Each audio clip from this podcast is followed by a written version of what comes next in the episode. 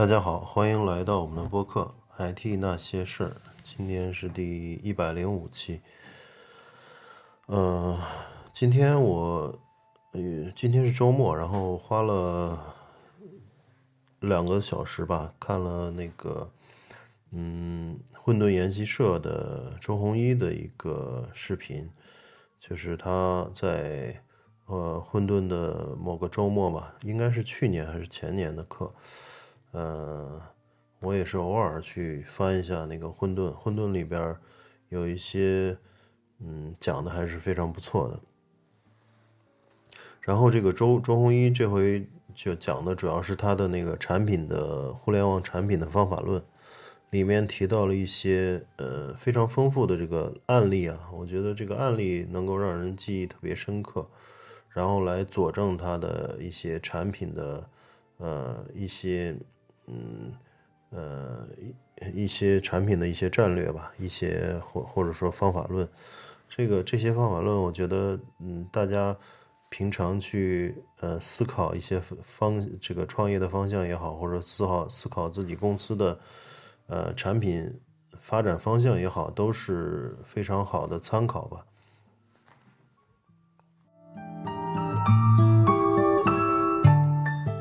呃。在开始之前，先说一下我们的微信公众号也是同名的，叫 “IT 那些事儿”。呃，欢迎大家去关注我们的微信公众号，然后在上面我们也会发一些呃 IT 行业发展的嗯文章，呃，然后大家可以在上面留言啊，或者是呃提出自己的问题，呃，因为那边比较容易互动。然后我们的播客呢是首发在呃荔枝 FM，然后同步的去呃更新到苹苹果的这个 Podcast 里面，呃 Podcast 是苹果手机的一个客户端啊，就就叫中文就叫播客的客户端，大家可以从 App Store 里边下，嗯，然后嗯隔上一段时间，我有我也会把节目都同步到喜马拉雅上，但是喜马拉雅那边。应该只同步到八九十七吧，嗯，因为那边确实没有什么好的搬运方法啊，都是必须要一个一个把音频下载下来，然后一个一个在呃喜马拉雅上上传，所以比较麻烦，嗯，可能会定期的去搬运一次。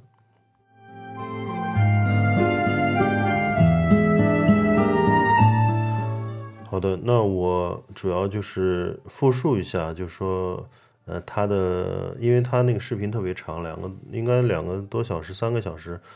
呃，里面有一些比较精彩的片段，是是包括例子，我觉得还是比较有意思的，所以我，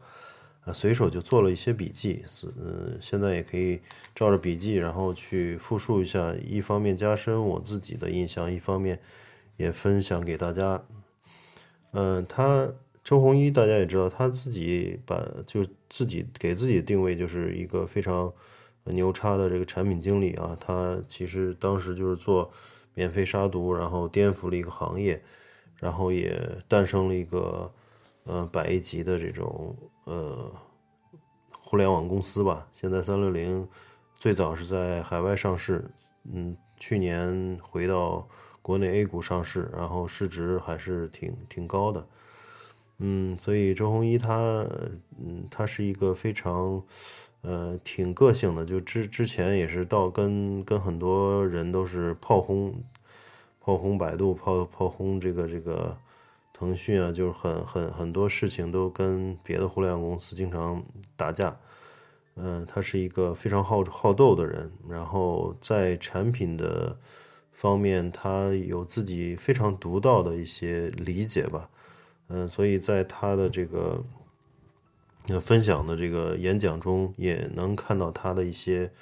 呃思路，或包括他做对产品成功或失败的一些呃一些经历和思考，呃，非常精彩。嗯，他提到就是三六零，呃，就是做这个路由器啊，就是。产品这个路由器里面就有各种这个参数嘛，然后产品经理呢，嗯，一开始就跟他说，呃，现在其实可以做成无线的，就是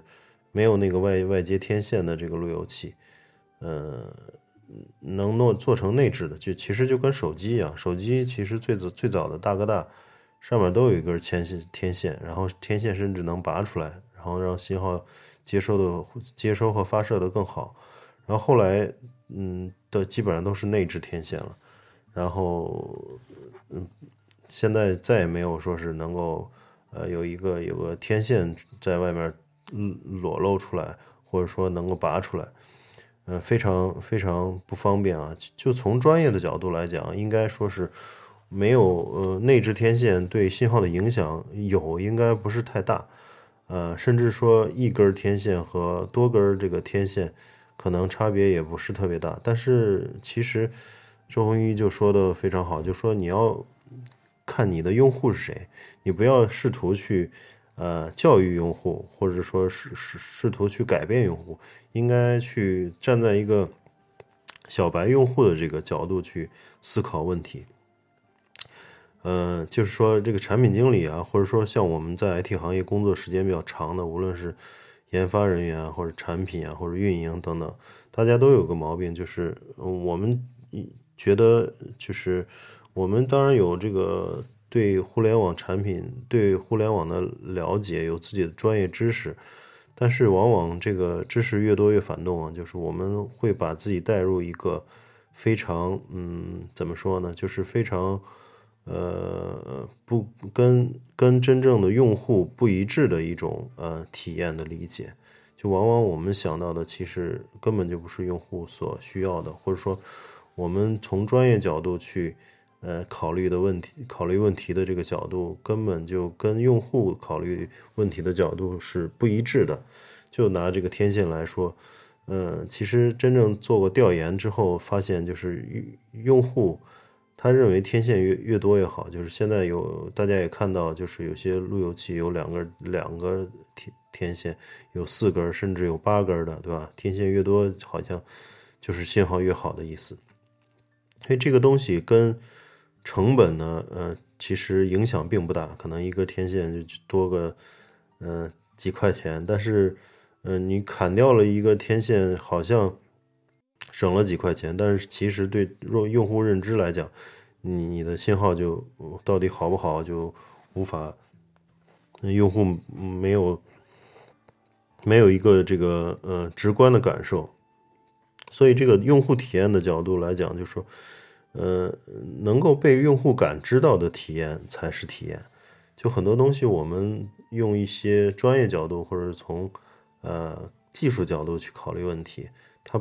它并不是这个用户思维。就用户他必须要我能感受到的，呃，才能算是这个体我我认为的这个用户体验嘛。就是用。前一段比较火的话，黄晓明的话就是：“我不要你知道，我要我知道啊！就我不要你认为啊，我要我认为，就是其实就是这个意思，就是我认为什么，用户认为什么，其实才是很重要的。还有一个例子就是他呃，他的这个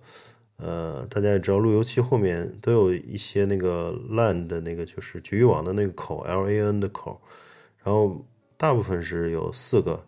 然后三六零的这个产品经理一开始就把它砍成两个，就就因为他们据说做了这个市场调研之后，发现就是大大多数用户对这个 LAN 的这个局域网有线口的需求是一点二个，嗯，所以我给出两个，应该说是能够覆盖几乎绝大多数多绝大多数的这种呃需求情况了。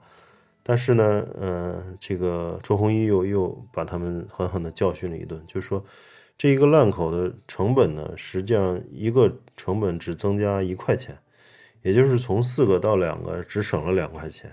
但是在用户的认知里面，呃，四个口和两个口甚至是一个 double 的一个一个一个感受，就觉得四个口的是不是带宽就应该，呃，或路由器的这个这个处理。对流量的处理能力就能够达到两个口的两倍，所以这个两块钱一开始看看似是省了，但是实际投放市场之后是呃完全是得不偿失的。这又一次佐证了，就是呃，用户感知到的体验才算是体验。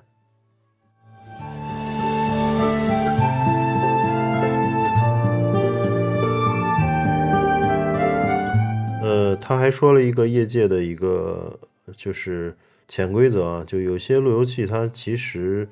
嗯，从电路板啊，从这个这个，嗯。这个大小上啊，其实可以做到很小，或者可以用很少的这个很轻的电路板做出来。但是为了显示它呃高大上，或者为了显示它的这个值那个钱，所以甚至有有些公司故意把它做的稍微大一点，然后故意去里边有一块这个呃金属去配重，就是让它拿到手里显得沉一些。显得它有价值，嗯，所以这个也其实都是一个用户迎合用户心理的一个一个一个东西。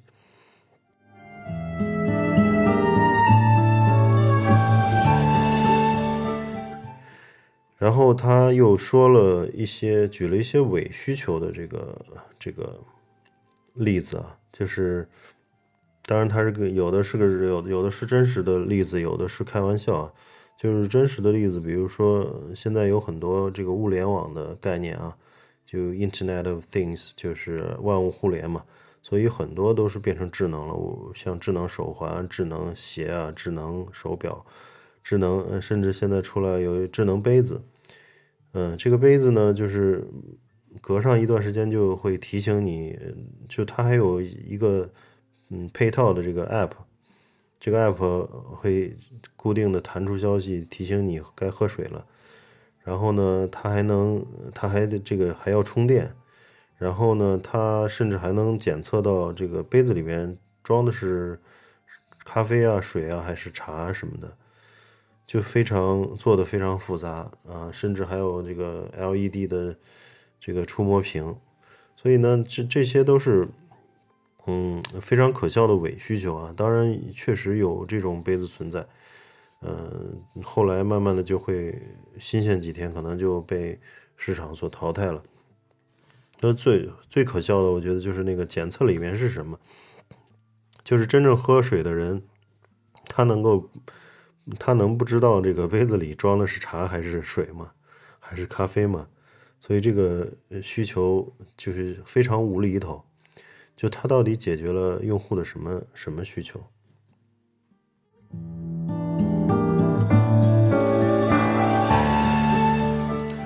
好，那刚才说了，就是嗯，这个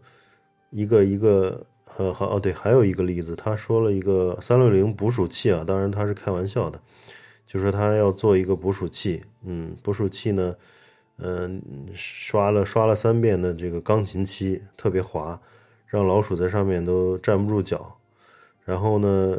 上面那个夹子就是那个钢钢钢刀，是用这个大马士革钢刀头，就是用最好的钢。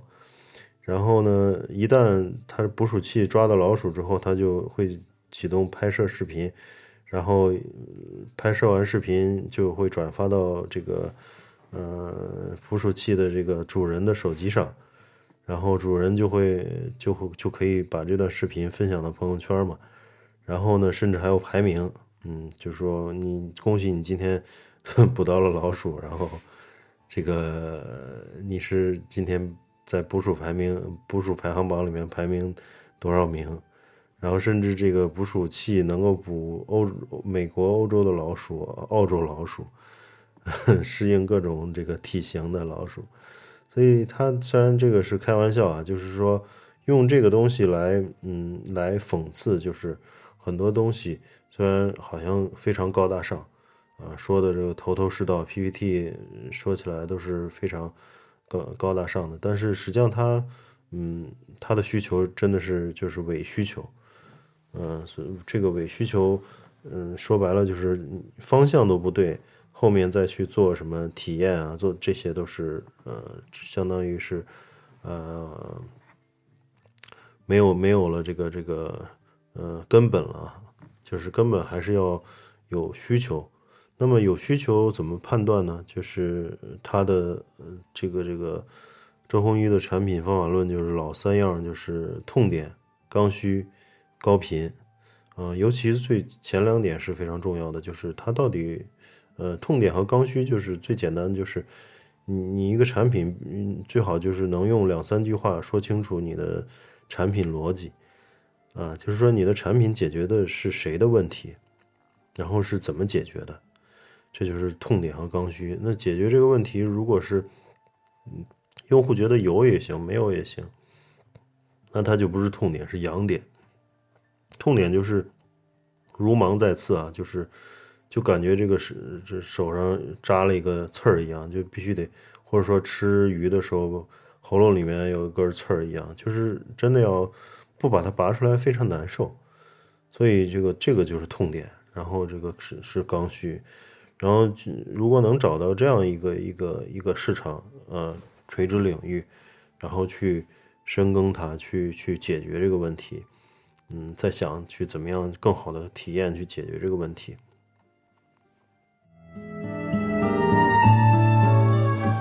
然后这里面还有一个就是呃启动的难度问题啊，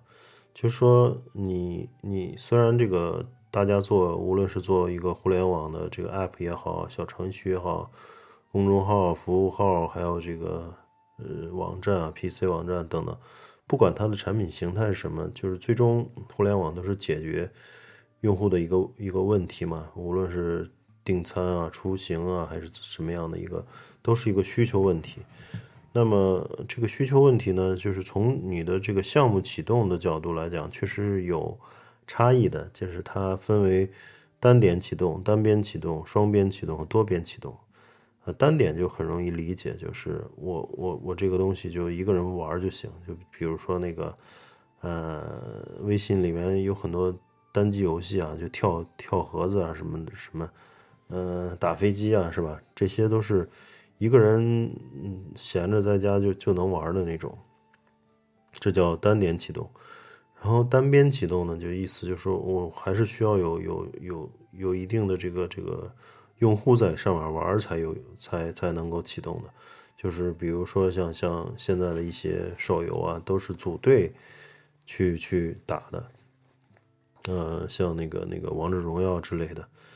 嗯，这个就属于单边启动，就是就是启动的越从前到后是越来越难的。双边启动呢，就比如说，嗯，比如说滴滴打车，就是需要有乘客端又有司机端。那我这个产品启动就是既要有乘客乘客足够多，司机也要有足够多的，所以他们的两个需求能够才匹配上，这个就叫双边启动。多边启动那就更多了，就是说，呃，这可能就是就是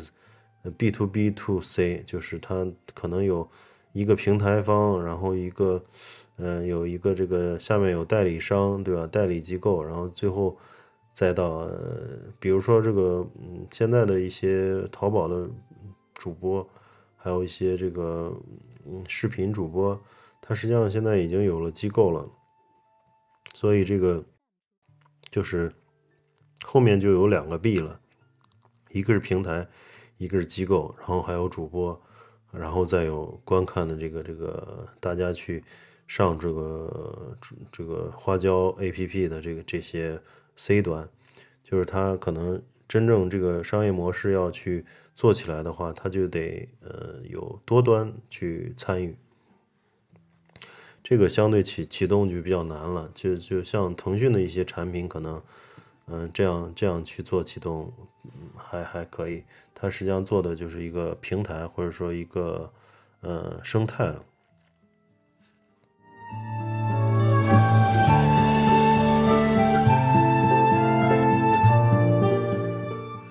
嗯，最后他也提到，就是一个强调了，就说我们一定要把自己当成一个小白用户，而不要去妄图去教育用户、去改变用户，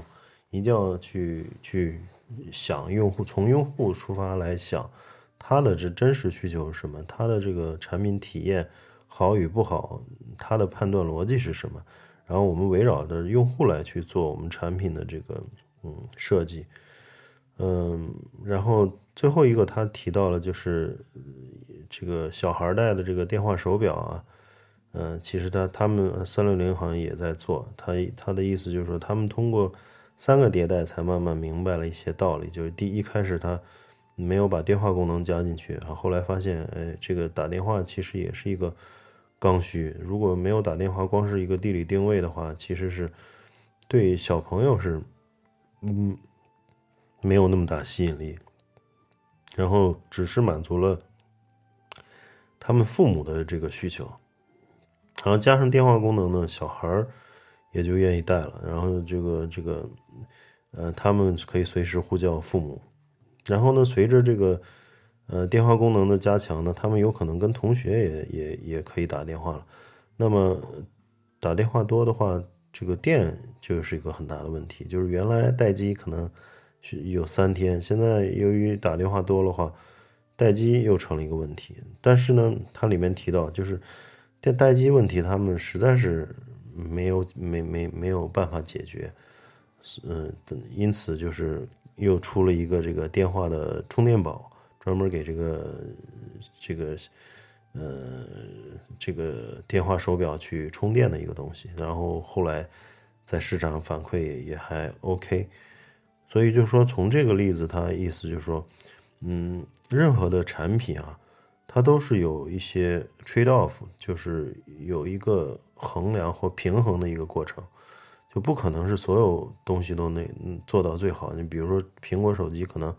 它的电量就是这个很容易掉嘛，对吧？所以出去如果是电话和这个呃微信使用频繁的话，就是屏幕频繁点亮的话，它确实扛不了一天。所以大家都很多出差的呀，或者说外经常在外面跑的销售啊等，呃，这些工作类型的人都会去带这个充电宝。那那么，嗯，就是在这个 trade off 的过程中，更加体现你这个痛痛点和刚需的这种这种这种，呃，是对不对？就是说，你你如果找到了客户的痛点和刚需。那么他甚至就可以容忍一些产品的呃缺点，嗯，就虽然带充充电好充电宝非常麻烦，但是因为嗯现在没也没有替代方案，啊，所以大家都觉就会就会去用它，所以从这个角度来看，就是痛点和刚需找的对不对，实际上是一个产品成败的一个非常核心的因素，甚至它的体验不是特别好的时候。我记着也是，之前我用过很多一些软件，嗯，它都是无可替代的。就是它一开始体验确实不怎么样，但是没办法，都得用。就是就是真的是找不到任何替代品，所以这个就等于是它从另一个角度，就是这个公司确实找到了刚需，嗯，找然后找到了刚需之后再去提再去谈用户体验才有才有意义。嗯，大概是这么一个一个逻辑。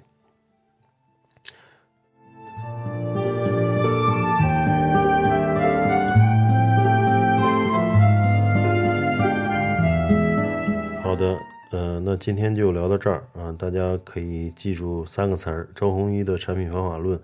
就是痛点、刚需、高频。嗯，呃，大家如果想做互联网产品或者在这个方向创业的话。或者说自己对嗯正在自己的公司做一些产品呀、运营啊，或者是开发的呃相关的工作，也可以从这些角度去思考一下自己公司的产品